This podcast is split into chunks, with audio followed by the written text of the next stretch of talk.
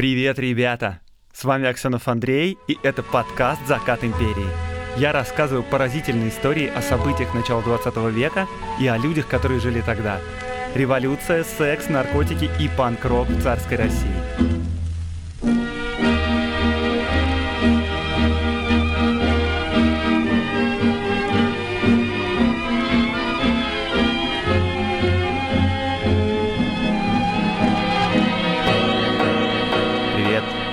Привет, привет, всем привет. У меня просьба к тем, кто слушает мой подкаст в Apple подкастах или в Кастбоксе. Пожалуйста, потратьте э, полминуточки. Поставьте этому подкасту классную оценку, если вам кажется, что он ее заслуживает.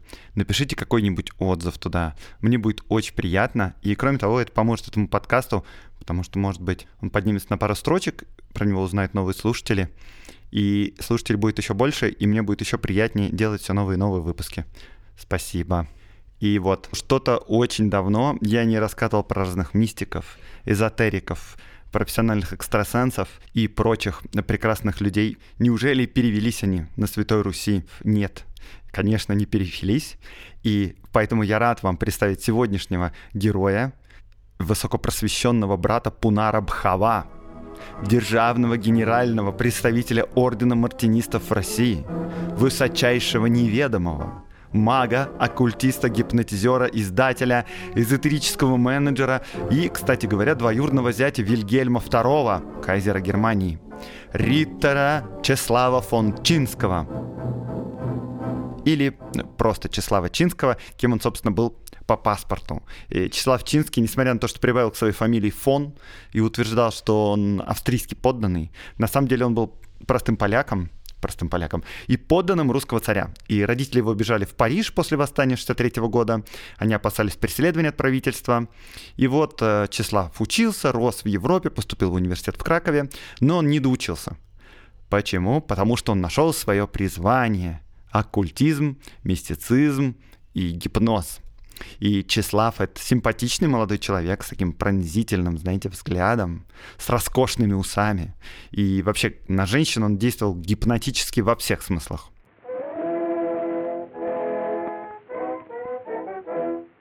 Когда он обнаружил в себе способность гипнотизера, то он а, решил бросить учебу. И примерно в 25-летнем возрасте он путешествует по Европе, читает лекции о гипнозе, проводит гипнотические сеансы и сеансы месмеризма. Месмеризм — это такое учение, согласно которому мастер по воздуху может с помощью магнетических сил диагностировать болезни и лечить их. И постепенно Чинский становится все более и более популярен. Он уже проводит сеансы для высшего света. И вот, будучи совсем молодым, Числав умудряется провернуть прям-таки невероятную операцию. Помните, что я говорил, что он стал зятем кайзера Вильгельма II, и я не шутил, потому что наш прекрасный молодой гипнотизер знакомится с 38-летней баронессой фон Зейдлиц, двоюродной сестрой кайзера Вильгельма. Она жаловалась на головные боли и на проблемы с желудком. Числав Чинский проводил сеансы гипноза, и эти сеансы оказались настолько успешными, что баронесса согласилась выйти за целителя замуж. И, надо сказать, Числаву бы подготовиться пообстоятельнее немножко подойти с умом к этому делу. Но тогда он был, видимо, молод, горяч и торопился схватить удачу за хвост. Было, как вы понимаете, много проблем с этой женитьбой, но две проблемы были основными. Во-первых, брак с родственницей Кайзера, его не так-то просто осуществить, недостаточно просто обольстить невесту. То есть там же длительная подготовка к свадьбе должна идти, и надо все это время держать под гипнозом всех родственников невесты и священника, кстати говоря, заодно, потому что не всякий священник на такой пойдет. И поэтому Числав решил пойти на пролом жениться поскорее, без одобрения родственников, и поэтому пастором на церемонии стал вовсе даже не священник, а его приятель по фамилии Вартальский, тоже поляк. Вторая проблема заключалась в том, что Числав вообще-то был к тому времени женат.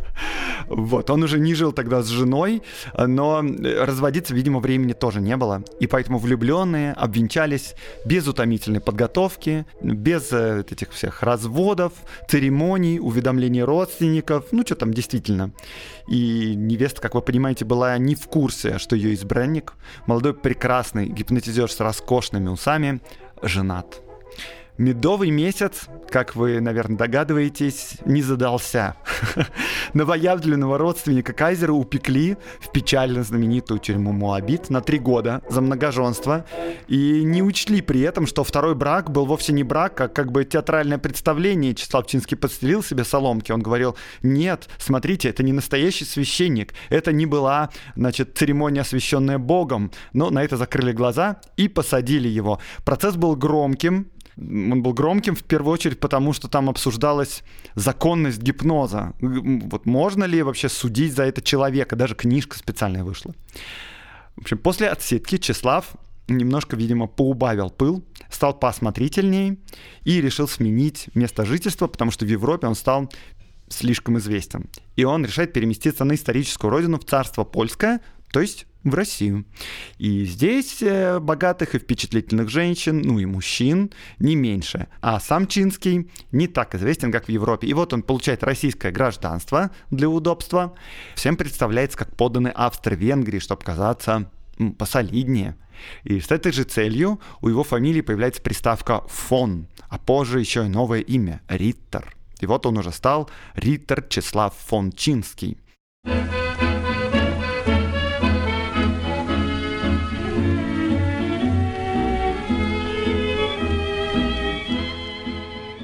А еще, помимо рестайлинга фамилии, он обзаводится образованием и посвящениями, и для этого отправляется, конечно, в Париж, в мировую столицу того времени. Там все самое прогрессивное, там все самое главное, все самое важное, и Числав обучается в Сорбонне, и проходит курсы гипноза. А еще он становится доктором медицины итальянской королевской медицинской академии.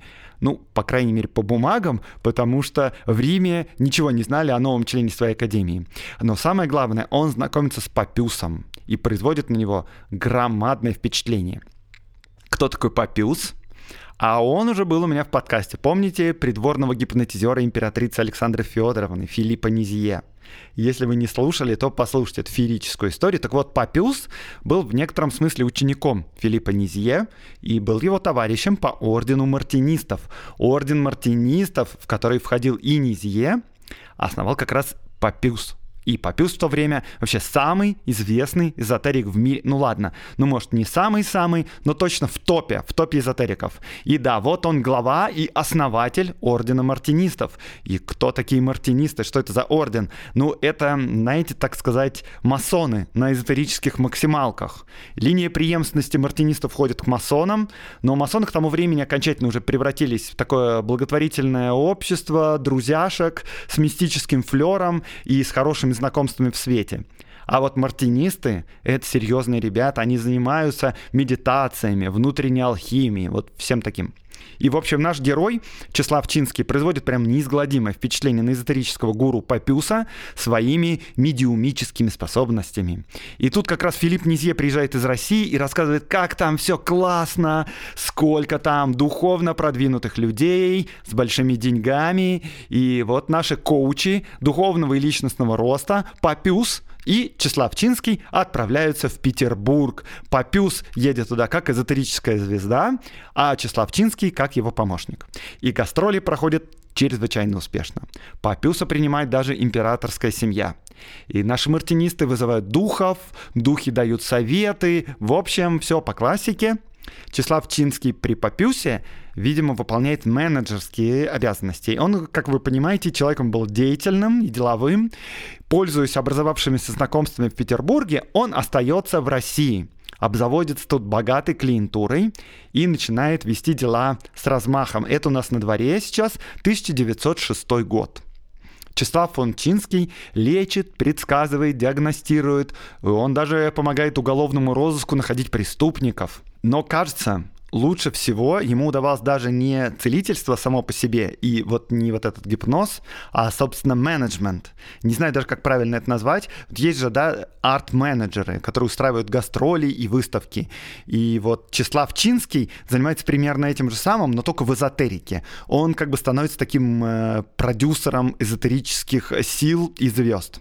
Что нужно, чтобы быть успешным продюсером? Во-первых, талант — и это у Числава есть. Знакомства хорошие, и это тоже у него есть. А еще надо иметь свое медиа. И Числав Чинский становится издателем и начинает выпускать журнал «Изида». Изида, ребята, это прямо знаковый журнал, это прямо явление на небосклоне дореволюционной эзотерической прессы. Под заголовок у нее был такой ежемесячный журнал оккультных наук.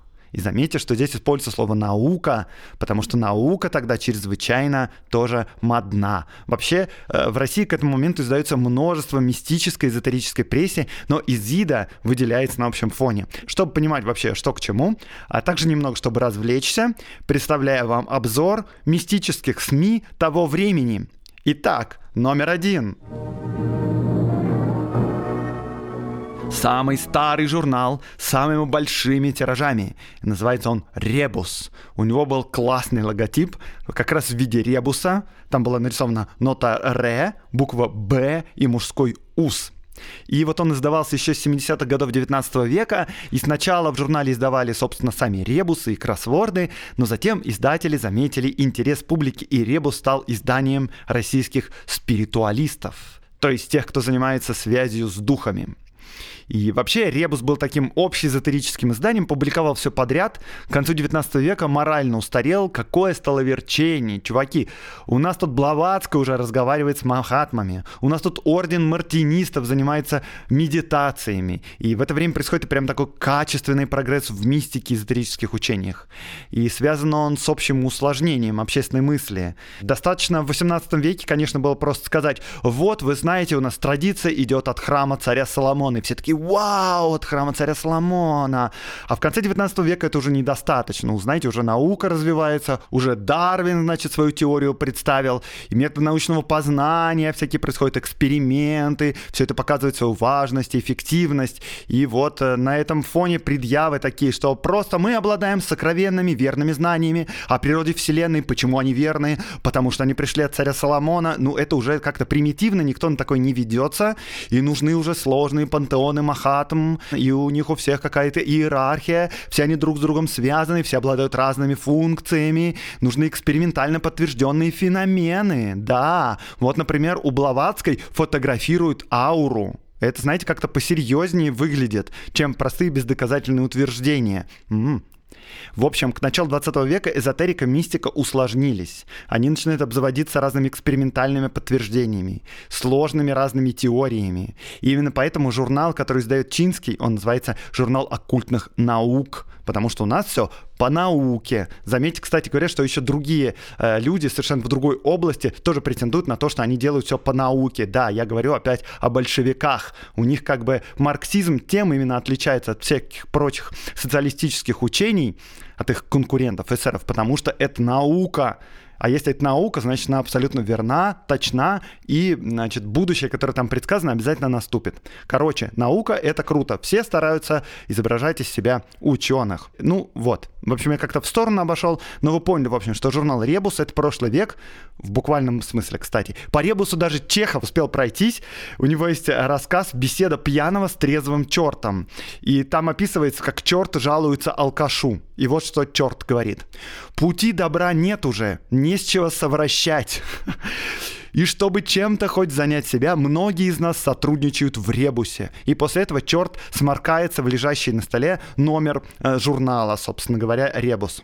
Однако у ребуса все-таки самые большие тиражи, э, репутацию никуда не денешь, и поэтому номер первый оставляем за ним. На втором месте, конечно, журнал Изида. Вот оцените, например, содержание номера. Плутарх, Осирис и Изида. Лихтанов А. Скрижали мага. Продолжение. Папюс. Возможно ли околдование? Окончание. Словарь практической дивинации. Некий ДДТ. Алхимия и алхимики. Бульвар Литон. Странная история. Ежемесячник Изиды. Хроники, библиография, некролог, объявление. Значит, помимо журнала, издательство «Изида» выпускает невероятное количество книг, в основном переводов мартинистской литературы. Начали они с переводов Папюса, потом стали брать шире. И журнал «Изида» концептуальный такой журнал, не общий эзотерический. Это издание Ордена Мартинистов, глава которого Папюс живет в Париже. То есть это как бы проверенное такое издание с репутацией, издается под контролем западных экспертов. В общем, ребята, можно доверять, можно. Номер три. Журнал «Спиритуалист» подзаголовок. Ежемесячный иллюстрированный вестник исследований, заметьте, исследования опять, в области общений с загробным миром. Издавался с 1905 по 1912 год. И издатели позиционировали его, кстати, как семейный журнал. То есть если Изида — это такой академический журнал, то «Спиритуалист» — это легкое чтиво для всей семьи. Можно вечером почитать возле камина, сидя в уютных креслах. И чтобы вам не казалось, что в России издаются только три эзотерических журнала, перечислю вам другие издания. Их было много. Россия — культурная и читающая страна. Итак, перечисление. Еженедельный иллюстрированный журнал «Тайн и ужасов», «Вестник магнетизма», «Вестник оккультизма и спиритизма», «Вестник оккультных наук», «Вестник теософии», «Возрождение хиромантии», «Вопросы психизма и спиритуалистической философии», «Вопросы хиромантии и гипнотизма», «Голос всеобщей любви», «Из мрака к свету», «Известия российского теософического общества», «Лекция оккультных знаний», «Маг», «Ментализм», «Новые мысли», «Смелые мысли», «Сфинкс», «Тайны жизни», «Рассвет», «Русский франкмасон», «Теософическое обозрение», «Теософскую». И даже кинематограф – да, кинематограф тогда очень загадочно и модно, как бы непонятно откуда возникают движущиеся картинки, поэтому можно назвать эзотерический журнал кинематограф. Ну, то есть представьте, сейчас, может быть, существует где-нибудь сайт, посвященный, скажем, йоге и медитации, и будет называться «Дополненная реальность», да, вот типа того. Под конец обзора прессы, вне конкурса, мой любимый журнал, премия от меня лично, который называется «От оттуда, оттуда, да, прекрасное название. Знаете, что там публиковалось? Репортажи из потустороннего мира, то есть три припорты медиумов. Ну, что я имею в виду? Человек, медиум, впадал в транс, вещал, и все это записывалось, и издавалось, и читалось. Да, вот так. В общем, прекрасная Россия прошлого, Россия, которую мы потеряли. И чтобы понять, насколько такие публикации в порядке вещей, я добавлю, что наш герой Числав Чинский издавался еще во вполне респектабельных газетах. Например, он печатается под псевдонимом Пунар Бхава, в биржевых ведомостях и в новом времени. И это солидные вообще издания. Пунарбхава, кстати, переводится с санскрита как «душа стремится к освобождению такта». В новом времени, например, Чехов в свое время печатался. В общем, это газета для широкой публики. Что же писал Чинский в биржевых ведомостях? Не репортаж же с того света, спросите вы меня. Uh, ну, он там прорицал на текущий и на наступающий год. Вот, к примеру, Цитата вам из статьи 1915 года. Идет Первая мировая война. Россия-победительница приобретает Галицию, герцогство Краковское, Силезию, часть Восточной Пруссии, приобретение в Закавказье, господство на Черном море, в Дарданеллах и Босфоре. Христианская церковь приобретает прежние права в Константинополе. Ну и так далее. Ладно, а, к революции и к войне мы еще подойдем. Отмотаем немножко назад. Помимо издательской деятельности, Числав привозит в Россию и популяризирует разных магов. И помните, я говорил, да, что он больше занимался э, продюсерской деятельностью. Например, он привез в Россию Яна Гузика – чеха, который имел славу очень сильного медиума. И о его сеансах сохранилось огромное количество свидетельств в разных мемуарах. Вот, например, как описывает Гузика Нина Петровская, которая посещала его сеансы в Москве. Помните Нину Петровскую, да? Мистическая подруга поэтов, возлюбленная Белого и Брюсова. И вот что она вспоминает про Гузика – Небольшой, весь какой-то узкий, с зеленовато-трупным лицом, с зеленоватыми же, словно замершими глазами, по моему впечатлению даже холодный и сыроватый на ощупь, в узко облекающем узкое тело, словно пропитанном плесенью сюртуке, он как-то странно мигал от яркого света и жался к стенам, совсем как призрак. Вау, классно! Гузик проводил впечатляющие сеансы. И организационной частью заведовал как раз Чинский. В конце концов, Числав Чинский получил такую известность, что в 1910 году он по высочайшему приглашению прибывает не куда-нибудь, а в царское село. И там он организовывает сеанс связи с папой Николая, с Александром Третьим. Причем я встречал как минимум трижды сведения о сеансах связи Николая с папой. И один сеанс организовал Филипп Низье, один организовал как раз Папюс, и один вот Числав Чинский. И непонятно, то ли Николай действительно скучал и с трудом обходился без помощи своего отца, то ли на самом деле было одно единственное событие, и оно размножилось в глазах современников, но в воспоминаниях самого Чинского которым не стоит доверять на 100%, эта встреча происходила так. Числав нарядился в одежду мага, ввел царя с присутствующими в магический круг, взял меч в руку и начал вызывать на связь дух Александра III. В конце концов, ему это удалось. И дух предсказал Николаю II Великую войну, невиданные потрясения империи, и заинтригованный император спросил о своей личной судьбе, но тут раздался страшный шум, потух свет, и магический алтарь опрокинулся. И царь был несколько разочарован. В общем, как вы поняли, Числав Чинский в этот момент на волне. И вот что о нем пишет охранное отделение в своей справке. Вячеслав Иосифович Чинский, римско-католического вероисповедания, холост, проживает в доме номер 16, дробь 19 по Кузнечному переулку около трех лет в квартире вдовы присяжного поверенного Евгении Константиновны Лосской, 47 лет, с которой, по-видимому, состоит в сожительстве. В течение дня его посещают разные лица, преимущественно среднего класса, хотя бывают также и лица состоятельные, которые называют его профессором, доктором или хиромантом. Так, а зачем же охранное отделение следит за Чинским? Ну, потому что он масон, ну, то есть он мартинист, но это несущественно для полиции. И за всеми такими организациями, особенно если это филиалы западных обществ, иностранные агенты, надо бы следить. А Чинский — это не просто гипнотизер и издатель, он вообще глава всех мартинистов в России. И вот как это произошло.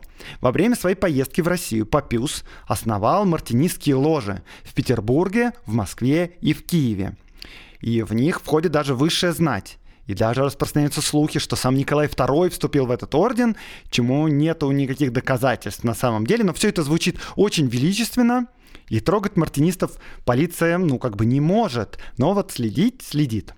И поскольку все незарегистрированные общества подозрительные, а у нас после 1905 года общественные организации легализованы, то есть можно официально зарегистрировать свой орден, Чинский как раз начинает заниматься вопросами официальной регистрации ордена мартинистов в России.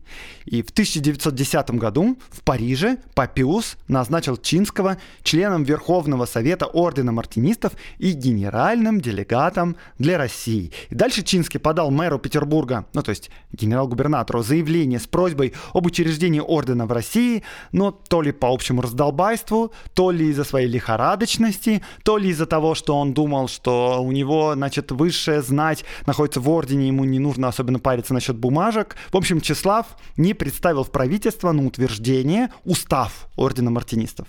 Соответственно, общество легализовано не было, но Числава это нисколько не смущало. И, возможно, вся эта бюрократическая волокита была не под стать державному генеральному представителю ордена мартинистов, а вось там небесные силы как-нибудь сами все урегулируют. В общем, Числав Чинский, не дождавшись официальной регистрации, уже, знаете, рассылает по всей России циркуляры на бланках генерального делегата Ордена Мартинистов для России и вместе с ними рассылает брошюру, которая называется «Орден Мартинистов. Его происхождение, цели, значения и краткий очерк истории». И в этой брошюре всех призывают истинных христиан стать в ряды рыцарей Ордена. Вот что там, например, написано в этой брошюре. В противовес материализму Орден проводит высокоспиритуалистические идеи своих учителей, самоотверженных борцов 18 столетия. Проводятся эти идеи на почве могучего синтеза традиционных учений западного эзотеризма, но при этом тщательно отмечаются ошибки таких тайных братств и масонских капитулов, в ритуалах которых прокрались символические или словесные указания на элементы кровавой мести или бесповоротного осуждения ближнего. Короче, у нас самый крутой, самый классный, самый правильный орден. Вообще без ошибок вступайте, друзья, в него. Сама брошюра очень ловко составлена. И при ее чтении создается такое впечатление, что, во-первых, это легальное и очень респектабельное общество со средствами. Во-вторых, что в ней огромное количество членов, не исключая самых высокопоставленных. И все это подается такими намеками. Например, э, владелец журнала «Изида» Анташевский, заявлял позже полиции, что численность мартинистов в Петербурге составляет 10 тысяч человек, и это только избранные. Их, конечно, было намного меньше. Но в орден, в общем, начинают вступать люди, получать посвящение и вносить членские взносы, конечно. И вот тут охранное отделение как раз взбудоражилось и начало действовать.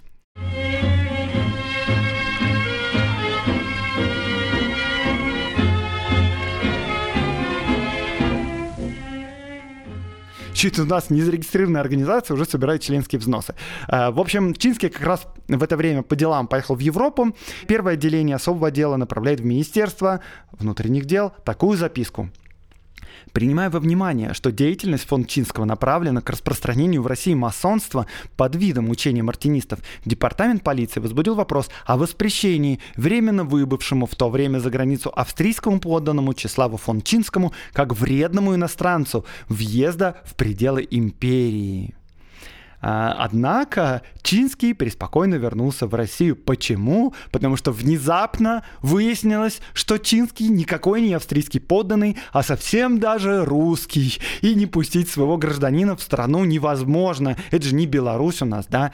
И я тут, кстати, так лихо прохожусь по Чеславу. Может, я обижаю кого-то этим, никого не хочу увидеть. Уважаю всех практикующих. Сам сидел в Випасану, к примеру. Но вот Чинский, если когда интересовался духовным поиском, то к 1000 1910 году больше стал интересоваться деньгами, как мне кажется. И он уже давно оказывает разные услуги за деньги. У него есть разные подручные, которые выполняют его поручения. Например, некто Мещанка Маховская, которая работает на Числава в качестве уплаты за спиритическими сеансами. И какими же делами он занимается?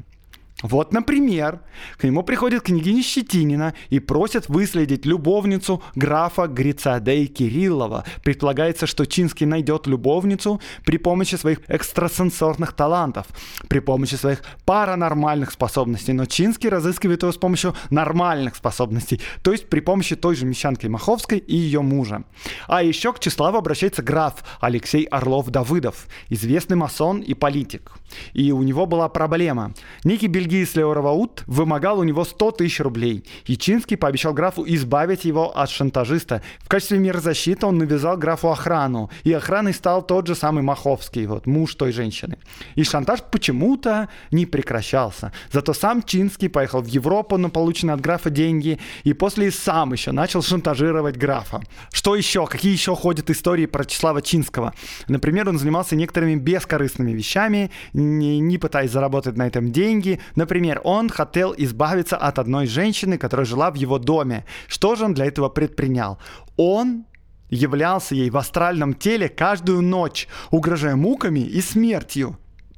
И женщина пожаловалась в полицию, но полиция помочь ей не смогла, потому что законов, как вы понимаете, против угроз в астральном теле не существовало, и ей в конце концов пришлось съехать. Вот такие дела. И это я вам все рассказывал по запискам из Министерства внутренних дел. И все эти дела, не сказать, чтобы незаконные, но, с другой стороны, не сказать, что добропорядочные. И в итоге Чинского от греха подальше, решают право жить в столицах. И он переезжает под гласный надзор полиции в Белозерский уезд Новгородской губернии в свое имение, которое называется Кочево. И вот он немного снижает активность, конечно, там. И в это время на него предпринимает атаку его бывший соратник по фамилии Мёбес. И за полтора года до этого Чинский познакомился с Мёбисом и впечатлился его талантами. Мёбис получает посвящение, степень неведомого начальника и почетный диплом доктора герметизма высшей герметической школы в Париже. Мёбис читает лекции, популяризирует труды Папюса. И после того, как аферы Чинского вскрылись, Мёбис решает встать во главе ордена мартинистов в России вместо Чинского такая борьба, понимаете, интриги. М-м. И вот он делится этой идеей с другим видным мартинистом по фамилии Казначеев. Казначеев на словах поддерживает Мёбиса. Они вместе посылают специального делегата в Париж к Папиусу с этой идеей. Но на самом деле Казначеев обо всем рассказал Чинскому, а делегат, точнее делегатка, потому что это была женщина, просит Папиуса назначить главой ордена именно Казначеева. И это жесть, просто какая-то Мебис устраивает раскол в ордене, и теперь в России два ордена мартинистов. Если вы запутались уже в этой истории, то ничего страшного, она не такая важная, просто хотел вам рассказать, что орден российских мартинистов оказался не чужд интригам, склокам, подставам и шулерству. Да, так оно и было.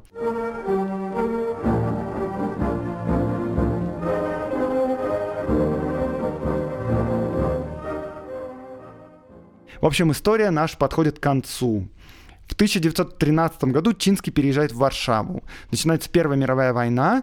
После захвата Варшавы Чинский успешно симулирует сумасшествие и отсиживается в лечебнице до самой независимости Польши. И в независимой Польше он тоже успел неплохо наследить. И в 30-х годах он даже попал под суд за то, что организовал секту поклонников сатаны, где участники занимались ритуалами, черными местами, оргиями, употребляли наркотики и, ну и в результате всей этой истории погибло несколько человек. И почти наверняка все вот эти офигительные истории про сатанизм, черные мессы, наркотики и оргии — это полная шляпа. Наполовину выдуманная журналистами, которым, знаете, достаточно было увидеть карты Таро Папюса, где на одной из карт был изображен Бафомет с козлиной головой. Вот вам, собственно, и весь сатанизм, а уж оргии и наркотики как-то сами рядом возникли. Ну, так или иначе, Числав Чинский продолжал свою энергичную деятельность после революции независимости Польши и умер только в 30 1932 году в 73 года.